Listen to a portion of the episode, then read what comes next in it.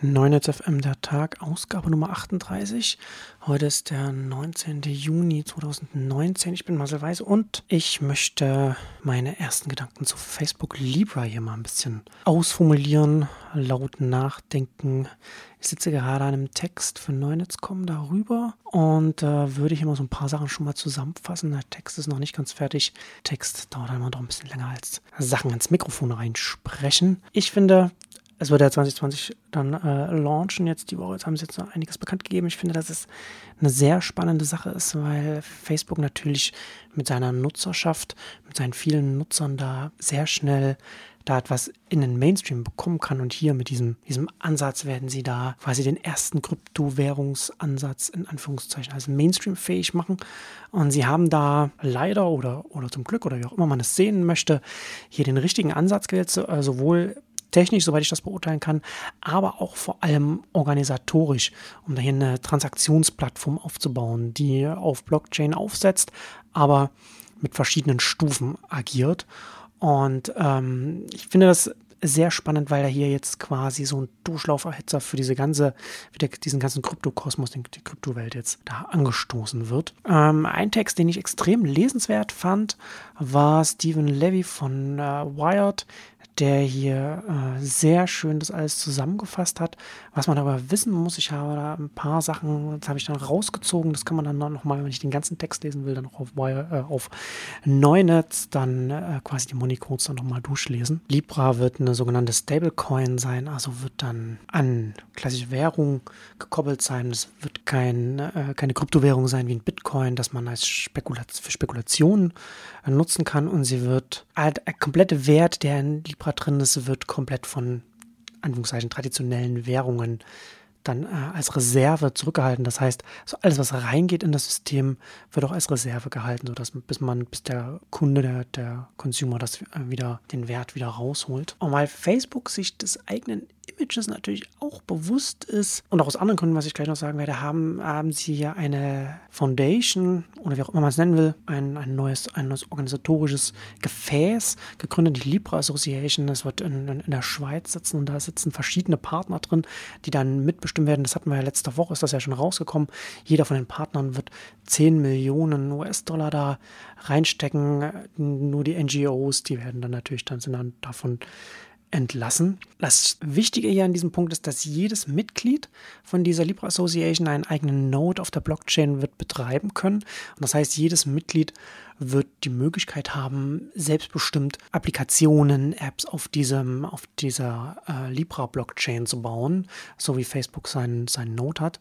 Und deswegen äh, ist es hier zwar eine öffentliche Blockchain, die man also öffentlich einsehen kann, also das ganze Transaktionshistorie kann man öffentlich einsehen, aber die Blockchain ist nennt man dann so Permissioned Blockchain. Das heißt, nur diese Teilnehmer der Association können dann auf diese Blockchain aufsetzend etwas schreiben, was dann, also haben Schreibzugriff, wenn man das mal so zusammenfassen will. Und jedes Mitglied in dieser Facebook äh, Facebook Association wollte ich schon sagen, diese Libra Association hat einen Sitz. Auch Facebook hat einen Sitz. Das heißt, ähm, gleich, gleichwertige Partner, die dann da sitzen und dann mitbestimmen, wie das dann, dieses ganze System weiterentwickelt wird.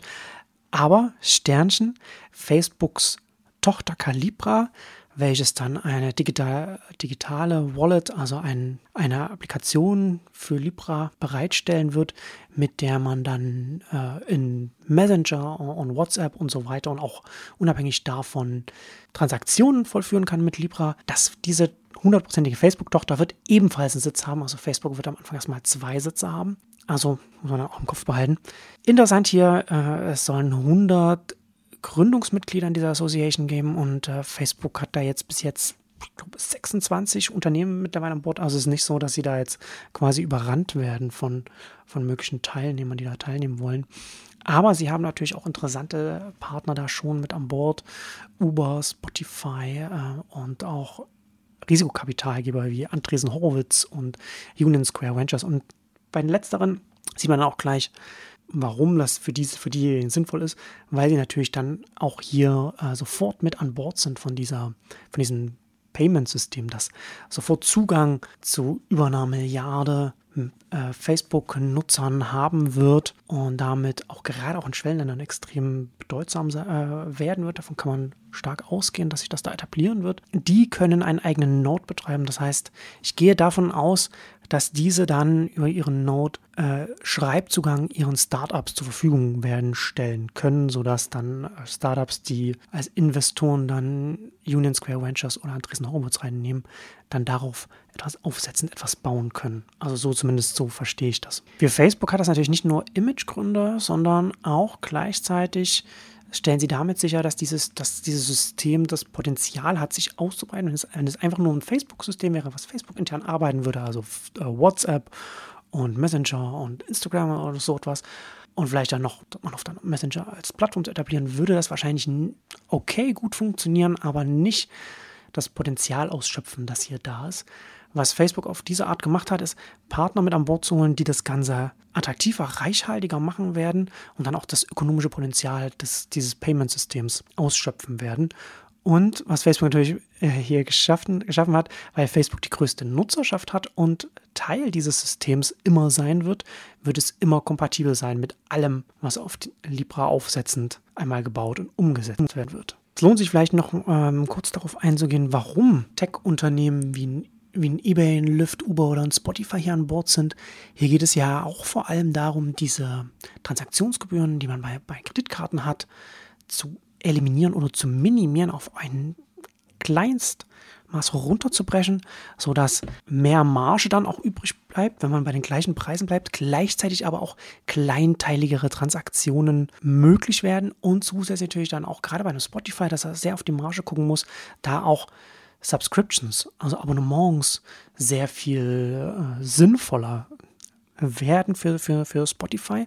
Und gerade auch wenn man so Richtung Subscription, Richtung Abonnement-Services denkt, wie es eben Spotify ist, darf man auch nicht vergessen, dass der Hauptgrund, warum Abonnements auslaufen, abgelaufene Kreditkarten sind. Also wenn man das rausnehmen kann, weil man in so einem größeren System drin ist, das aufgrund seiner gesamten Attraktivität immer einen Wert mit drin haben wird, also die, die Kunden immer aufgeladene Wallets haben werden das weiterlaufen wird, dann ist das für diese Unternehmen extrem sinnvoll. Und da kann auf der Basis dann auch sehr viel passieren. Ich glaube, ich hatte in dem, als ich letzte Woche äh, in, in, der Tag schon darüber geredet hatte, habe ich, glaube ich, darüber schon gesprochen, dass das auch gerade auch für so Micromobility und sowas äh, sehr, sehr sinnvoll wird, dann an dieses System angeschlossen zu sein, weil man dann kleinteilig die Kunden eher an die Dienste ranführen kann, was man sonst, wenn man immer mit Kreditkartengebühren rechnen muss, äh, das ganz schnell sich einfach nicht nachhaltig trägt, sich einfach nicht rechnet. Interessant bei der Libra Association dann natürlich auch noch, dass Facebook natürlich jetzt erstmal das, der einzige von, von Big Tech ist, der da hier an Bord ist und das auch auf absehbare Zeit bleiben wird und Facebook auch die einzigen sind, die jetzt so eine Initiative voranbringen. Apple wird tendenziell lustigerweise, Apple hat ja jetzt seine eigene Kreditkarte jetzt äh, am Start. Ähm, und auch Google wird, oder haben sie gesagt in einem Blogpost, dass man eng mit Banken zusammenarbeiten wird. Keine Bank bis jetzt an Bord der Libra Association. Also Google und Apple werden ihren traditionellen Ansatz verfolgen. Amazon wieder mal so eine, so eine Wildcard, was die machen werden. Kann schon sein, dass, er, dass man dann irgendwann sich geschlagen gibt und dann so eine, sich dem Libra anschließt, weil sie jetzt natürlich schon einen Vorsprung haben, weil sie als erstes so ein System jetzt anfangen zu etablieren und wie gesagt, Facebook mit der massiven Nutzerbasis da einen Vorteil hat. Da hat man hier schon einen, einen massiven First-Mover-Vorteil, der bei diesen Netzwerkeffekten, die hier mit reinspielen, weil man natürlich auch Applications, Entwickler und so weiter an Bord bekommen möchte, da hier einen extremen Vorteil da bekommt und da der zweite, dritte da äh, sehr, sehr schwer haben wird. Erwähnenswert vielleicht noch, was Union Square Ventures sagen als Begründung, warum sie der Libra Association beitreten.